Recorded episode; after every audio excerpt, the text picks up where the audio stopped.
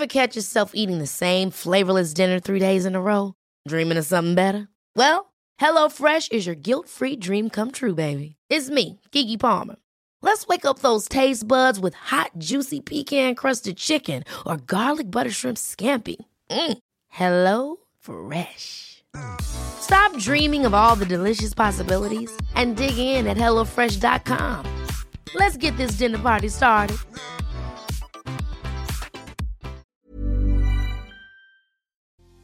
Todos nos enojamos, pero no siempre sabemos gestionar de una buena forma ese enojo y terminamos despotricando, diciendo cosas, haciendo cosas de las cuales después nos arrepentimos. ¿Cómo podemos gestionar mejor las emociones? En este episodio te explico qué onda con el enojo, pero también te comparto dos técnicas que funcionan muy bien para aprender a gestionar de mejor forma la emoción del enojo. Si este es tu tema, por favor, ponte cómodo, ponte cómoda porque ya estás en.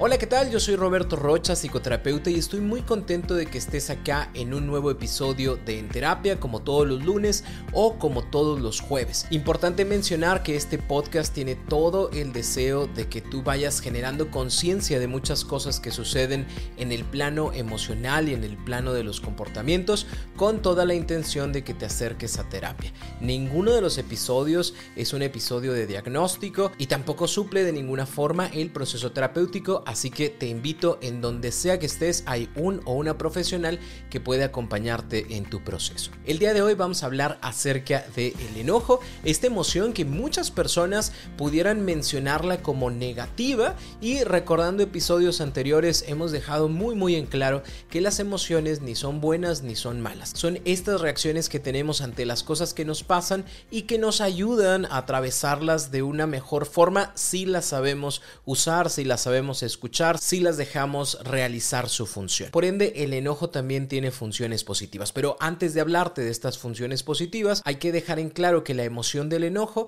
se presenta cuando hay situaciones amenazantes, frustrantes, injustas, que nosotros consideramos como injustas, y entonces se enciende esta alerta, esta alarma de que hay que correr, de que hay que defenderse, de que hay que hacer algo porque algo está pasando fuera de mí. ¿Y por qué nos enojamos? Por muchas razones, pero si quieres las separamos en dos, motivos internos y motivos externos. Un motivo interno puede ser yo me enojo porque yo considero que algo debería ser de tal forma específica y no está siendo de esta forma.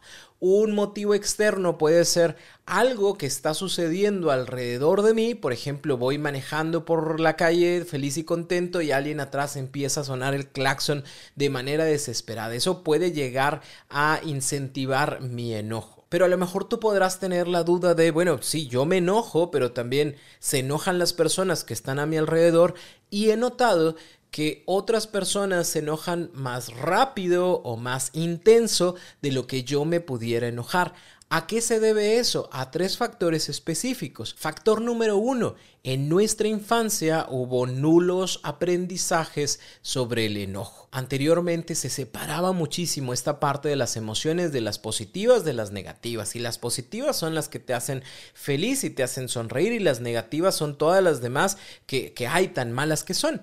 ¿Y qué pasaba? Que no te podías enojar, que no te podías sentir triste, que no podías llorar, que no podías expresar lo que sentías porque ya estaba mal. Y no nos enseñaron a expresar nuestro enojo. Nos lo quedamos dentro y se va convirtiendo en algo como una bomba de tiempo, que en algún momento va a estallar, que en algún momento va a explotar. Y por eso adultos que anteriormente tenían encerrado ese enojo, probablemente el día de hoy se den la oportunidad de expresar, de hacerlo de manera intensa, porque anteriormente no se me era permitido. Y a lo mejor yo me enojaba con mi mamá porque hacía algo que a mí no me parecía, pero no lo podía expresar y no podía poner mi cara de enojo porque ya todos decían, mira, mira, mira, ya se va a enojar. Ándale, el niño, la niña que se enoja. Y entonces ya tengo dos enojos, ¿no? El enojo que ya traía y este enojo que acabo de adquirir porque no se me permite expresar mis emociones y mis sentimientos. Y entonces, ¿qué hago o qué hacía? Ponía así como mi cara neutra y ¿qué tienes? Nada. ¿Qué tienes? Nada. ¿Qué tienes? Nada.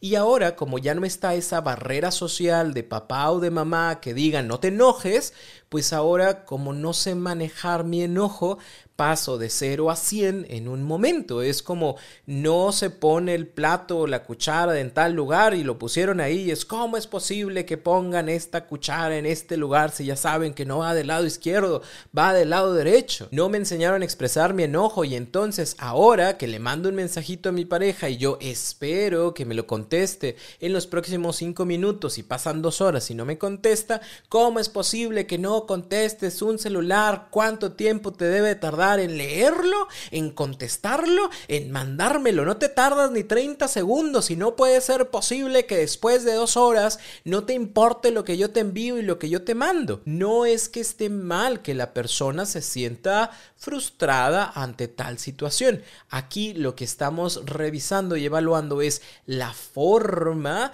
tan intensa, tan fuerte que termina pues hiriendo también a los demás. Segundo factor, pueden existir también desde la infancia estas heridas de injusticia en donde cosas que yo considero que no debieron pasar de la forma en la que pasaron, sucedieron.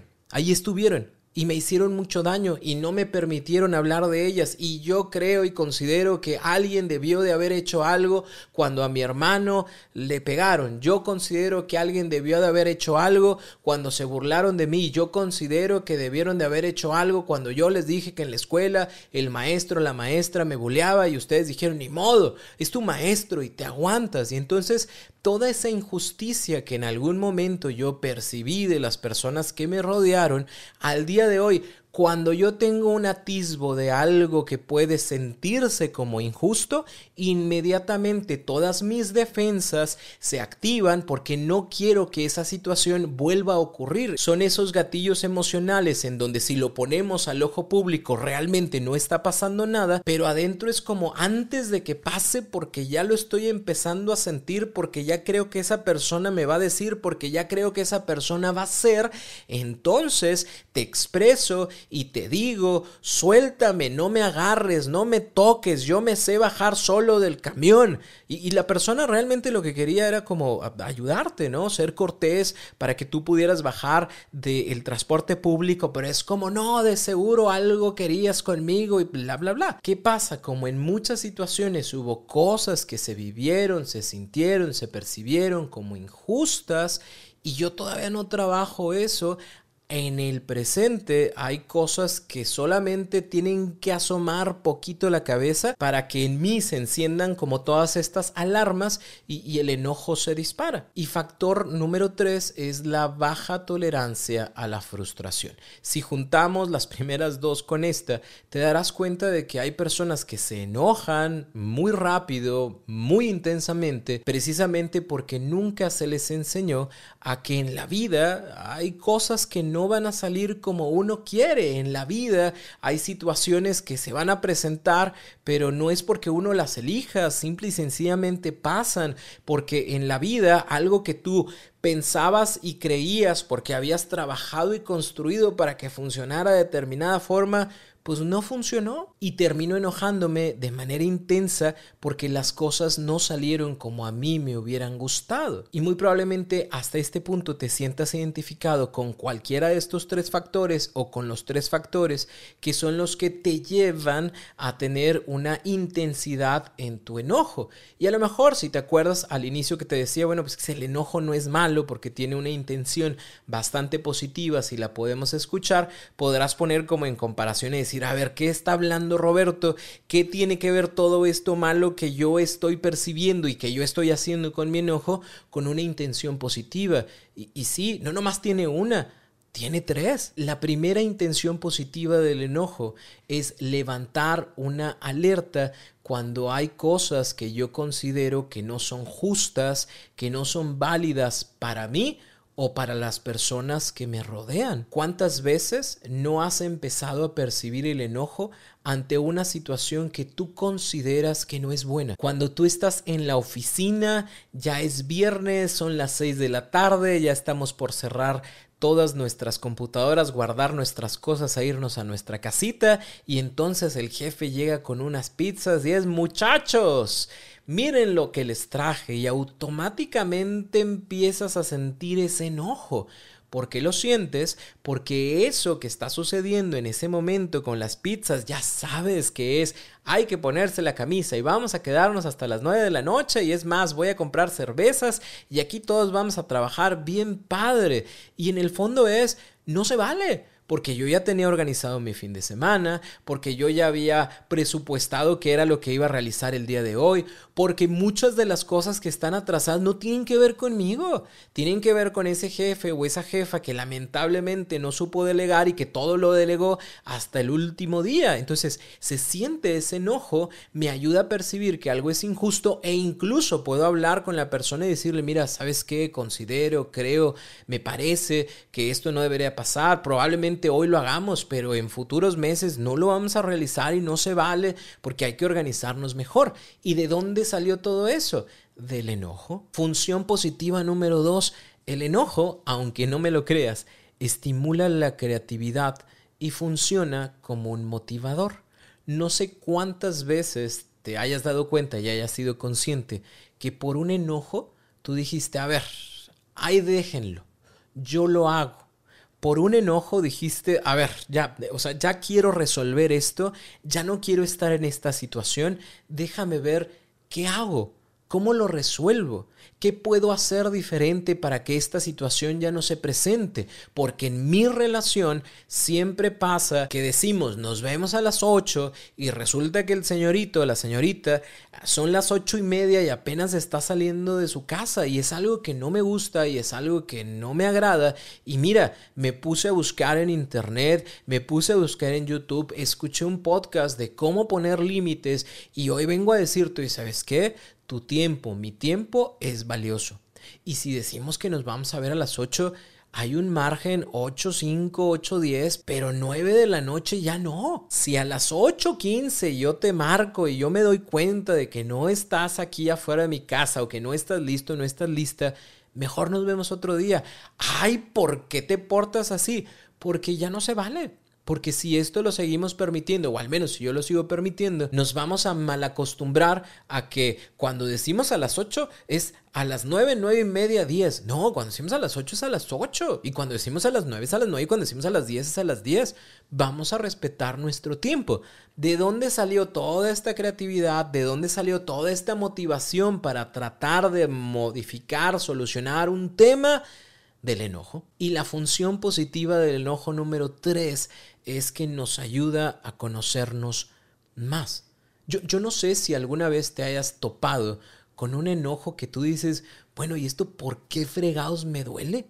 ¿Y por qué me estoy enganchando con esta situación si no tiene que ver conmigo? ¿Por qué me siento enojado o enojada ante un tema que a lo mejor le corresponde a otras personas, que a lo mejor ni siquiera está en mis manos, pero me enoja. Bueno, e, esa es una gran oportunidad para empezar a conocernos de una mejor forma e incluso empezar a mejorar situaciones en nosotros que no son agradables. Porque resulta que yo tengo mi mejor amigo, mi mejor amiga y la verdad nos la pasamos súper mega ultra bien. Pero desde hace unas semanas anda un muchachito, una muchachita ahí rondeando. Yo sé que no quiere nada con mi amistad, pero, pero ahí anda y, abraza y, besa y, ya yo te llevo, ay, yo hago, ay, yo esto. Y aquí la pregunta sería, ¿Y por qué me molesta tanto? ¿Por qué me causa tanto conflicto? Y ahí pudiéramos entrar a un análisis personal o trabajarlo en terapia y empezar a notar, por decirte alguna hipótesis, es el hecho de oye, me doy cuenta de que mi mejor amigo, mi mejor amiga, pues también puede tener otros mejores amigos, ¿no? Y, me causa cierto celo y me causa cierta incomodidad y, y, considero o creo que lo que la otra persona ofrece a la vida de mi amigo, pues a veces no es tan sano, no es tan bueno. Y a lo mejor si me meto más profundo un poquito trabajándolo en terapia, incluso me puedo dar cuenta de que este celo que tengo es muy parecido a cuando nació mi hermano, porque yo era hijo único, era hijo única y nada más nació mi hermano y todos los privilegios y cosas buenas, agradables de la vida, pues ya no fueron tan agradables porque ahora había que compartir, ahora préstale tu juguete, ahora vamos a esperar a que tu hermano se duerma, espérame a que termine la tarea con tu hermano y ahorita te pongo atención, que fue un dolor que yo no trabajé y que fui creciendo con él y que ahora me doy cuenta de que cuando yo considero que tengo algo estable. Y hay personas o situaciones que rondan este tema, me revive esa sensación de que me lo pueden robar, porque esa es la palabra que utilizo internamente. Y ahora me doy cuenta de que no puedo seguir cargando con ese tipo de situaciones. Papá y mamá trataron de hacerlo mejor con un nuevo integrante de la familia. En ningún momento me rechazaron. Solo buscaron dar su espacio y su tiempo a estos dos seres que ahora tenían como hijos. Y que sería buenísimo que yo aprendiera que aquí en la vida nadie me quita nada.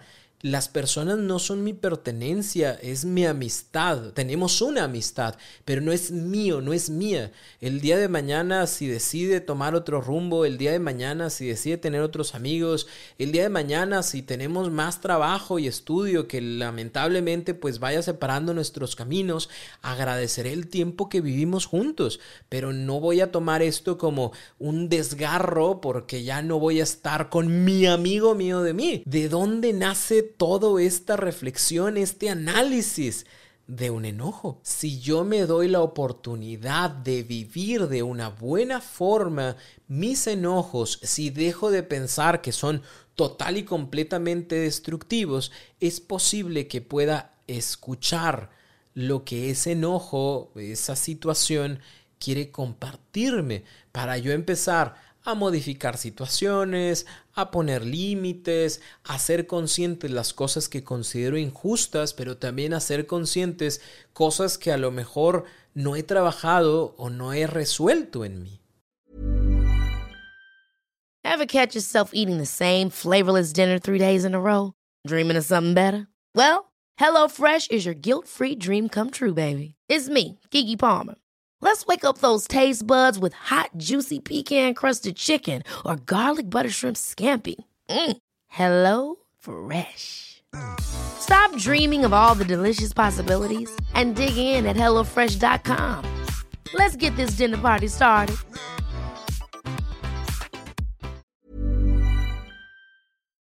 Y por esto quiero compartirte dos técnicas que me han funcionado mucho al compartirlas en terapia, pero también que me han funcionado mucho en mi vida. Te repito, todos nos enojamos, lo importante es cómo nos enojamos y qué hacemos con lo que nos enojamos. La primera técnica para la gestión del enojo se llama la técnica RAIN y la segunda es la de las escalas del enojo. ¿Qué es la técnica RAIN? RAIN, así como lluvia en inglés, es un acróstico de reconocer, aceptar, investigar y no personalizar que voy a reconocer cuál es la experiencia que estoy sintiendo alrededor del enojo, desde los cambios físicos hasta los cambios emocionales. Yo puedo determinar en qué momento empiezo a sentirme enojado, enojada, porque hay una respiración diferente, porque me sudan las manos, porque empiezo a apretar mis nodillos, porque se me tensa la cara. No sé cómo te enojes tú. O sea, todos nos enojamos, pero todos percibimos de manera diferente el enojo e incluso lo colocamos de maneras diferentes.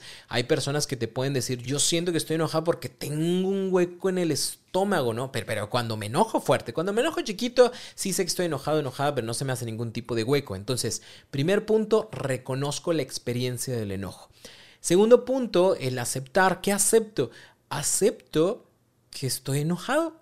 Acepto que estoy enojada existe ese enojo en mí. No voy a hacer nada con ese enojo, no voy a tomar decisiones con ese enojo, no me voy a mover con ese enojo a menos que esté en una situación de un conflicto de vida o muerte en donde me tenga que mover porque me tengo que mover, pero si no estamos en ese tipo de situaciones, sabes que ahorita me enojé con mi pareja porque llego tarde, ahorita me enojé con mi papá porque me agarró dinero, ahorita me enojé con mi jefe porque llegó con las pizzas, ahorita me enojé con cualquier cosa, a ver, ahorita reconozco Conozco que estoy enojado, que estoy enojada, lo experimento, lo vivo, pero no lo altero, porque una de las cosas que podemos hacer con el enojo es empezarle a meter juicios, juicios que nos dan mayor permiso de sentirnos enojados. Es como esa persona que me acaba de sonar el claxon detrás de mí, se quiere burlar de mí, me quiere ver la cara y eso genera que todavía me, me, enoje más, que la intensidad del enojo sea más fuerte. Es que me enoja que mi pareja llegue tarde y entonces meto el juicio de sí, yo no le importo nada, pero ah, que no fueran sus amigos porque ahí está la mera hora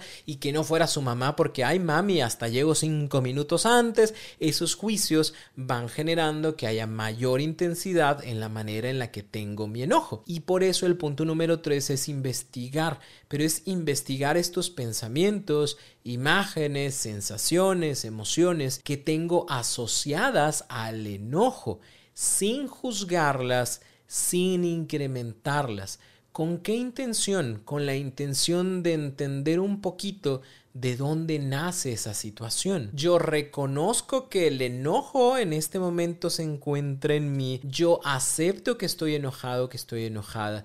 Y yo investigo, porque mi enojo en este momento es porque mi pareja había acordado que iba a llegar a las 8 de la noche. Son las 8.30, no ha llegado, no ha mandado un mensaje. Si yo analizo esa situación, yo entiendo que mi enojo tiene que ver con el compromiso y tiene que ver con la puntualidad, porque es algo que a mí me agrada, porque es algo que a mí me gusta y porque creo que es lo justo cuando dos personas acordamos llegar a un momento, a un lugar, a una situación. Y punto número cuatro, la N, es de no personalizar. Yo me puedo enojar, pero no soy el enojo. El enojo no me representa. El enojo, como todas las emociones, vienen y van.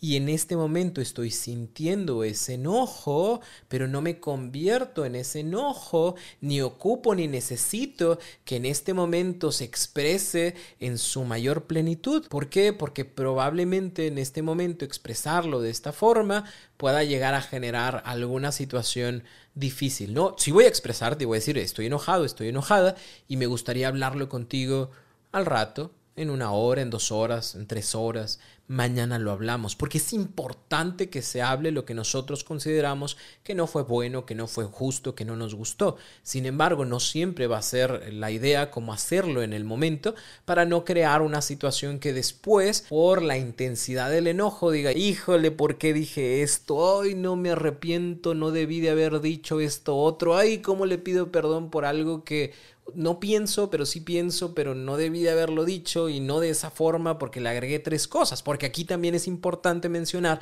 que la otra persona también puede reaccionar a nuestro enojo, como puede reaccionar de una forma dócil y decir, no, sí, discúlpame, yo me equivoqué, como puede reaccionar a las mismas patadas y entonces tú me pones una, yo te pongo otra yo te saco una del pasado, pero también tú una vez llegaste tarde como 30 minutos, yo no te dije nada y ahí sí, nomás yo llego tarde y entonces sí es el conflicto, pero ay, que tu mamá no llegue tarde, a ver, si tu mamá llega tarde no le dices nada. Y empezamos a tener un conflicto más grande que termina explotando. La idea es, si vamos a hablar de un tema, si vamos a proponer un cambio, si queremos que algo sea diferente para nosotros, sí, ¿Hay algo que me enojó? Sí, en este momento no me siento del todo tranquilo, tranquila. Utilizo mi asertividad y mi responsabilidad afectiva para decirte, vamos a cenar, porque ya acordamos que íbamos a cenar, vamos a cenar y en la noche lo platicamos, mañana lo platicamos. O sea, es un punto que sí quiero dejar en claro, pero no lo vamos a arreglar ahorita, vamos a cenar, vamos a aprovechar que estamos aquí, podemos poner en pausa nuestro enojo y lo agarramos el día de mañana ya más tranquilos, poniendo sobre la mesa los puntos que consideramos que son importantes para modificar, para hacer algo diferente para nosotros. Esa es la idea. Entonces, reconozco, acepto, investigo y no personalizo. La segunda técnica es la de las escalas del enojo. Cuando nosotros nos enojamos, comúnmente no pasamos de 0 a 100, sino más bien vamos teniendo ciertas incomodidades, molestias para poder llegar al enojo. Y me gustaría que empezaras a pensar en estas situaciones que te sacan de tus casillas, como en una escalerita, ¿no? Va para arriba en cinco pasos. La número uno se llama incomodidad. Hay algo que en este momento como que no me suena, como que no me gusta, me siento incómodo. Si esto continúa, entonces me puedo empezar a sentir molesto, molesta, porque es algo que ya se había hablado, porque es algo que ya se había dicho, porque es algo que se había acordado y sin embargo sigue pasando y me molesta. Si esto continúa, probablemente me enoje y ahí ya estamos hablando de un tercer nivel. Pudiéramos llegar a un cuarto nivel llamado ira y por último a un quinto nivel llamado rabia. Hay personas que, como te decía al principio, al no tener como esta forma de saber gestionar sus emociones, se van del 0 al 5. O sea, pasa algo como el hecho de te presté eh, mi, mi, engrapadora y resulta que no sabes dónde está y yo ya estoy en la rabia y empiezo a aventar las computadoras y digo, mira, sabes que siempre es lo mismo contigo, siempre pierdes las cosas. Paso del 1 al 5 en nada de segundos. Por eso es importante empezar a manejarlo con escalas. A ver, esta situación que estoy viviendo, esta parte de la impuntualidad me incomoda, me molesta, me enoja, me genera ira o me genera rabia. ¿En cuál estoy? Y probablemente tú digas, mira, ¿sabes qué? La neta me molesta. Ya ha pasado varias veces, pero no me enoja pero no estoy iracundo, pero no estoy así con rabia y con los ojos rojos. Estoy aquí. Porque también es importante mencionar, nosotros actuamos a la forma en la que nos decimos que nos sentimos. Y si yo digo que estoy enojado, o si yo digo que te odio, y si yo digo que no te soporto, muy probablemente empiece a ver todo desde ese filtro, desde esos lentes en donde realmente ya ni siquiera quiero saber de ti. Pero puedo manejarlo desde esta escala y decir, mira, sabes que la neta me incomoda muchísimo que se me hable de tal forma.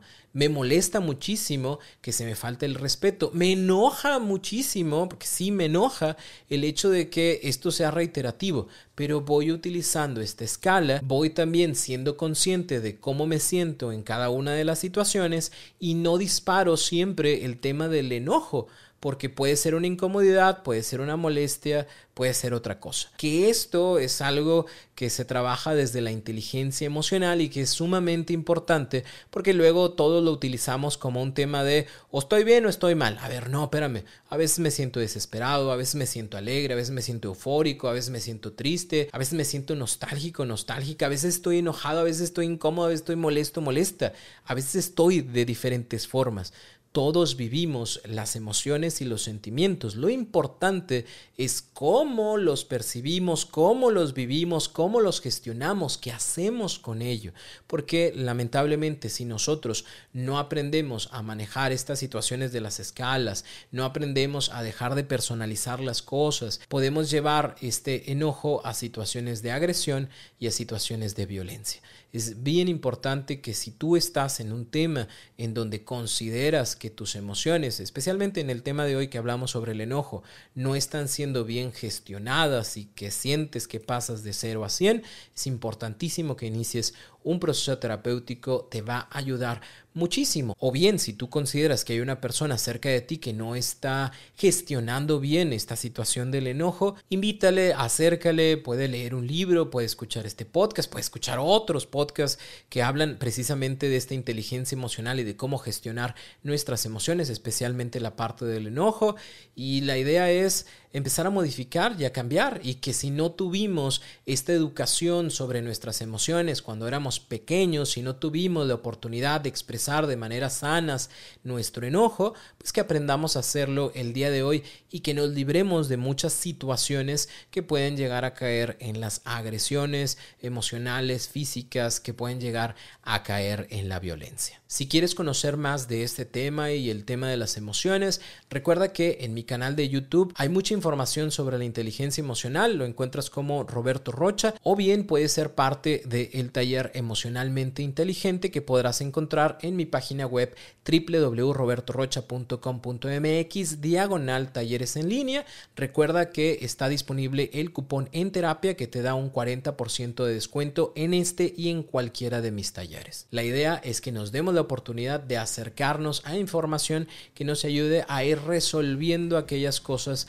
que nos incomodan, que nos inquietan, que no nos dejan vivir en esa paz. Y de igual forma, en donde sea que te encuentres, hay un o una profesional que puede acompañarte en un proceso terapéutico, ya sea presencial o en línea, para poder entender tus emociones, el cómo las gestionas y qué haces con ellas para que tus emociones se usen a tu favor y no en tu contra. Si tienes alguna duda, por favor ve a mis redes sociales, Roberto Rocha en cualquiera de ellas, en Instagram, en Facebook, en TikTok. Me va a dar muchísimo gusto que te empapes de más información que te va a ayudar en tu crecimiento humano, pero también si tienes esa duda, por favor escríbeme, me voy a tardar un poquito en contestarte, pero con todo gusto te voy a contestar. Para mí un gusto y un placer que tengas la confianza de escuchar este podcast y primeramente Dios nos escuchamos el próximo lunes o el próximo jueves en un nuevo episodio de En.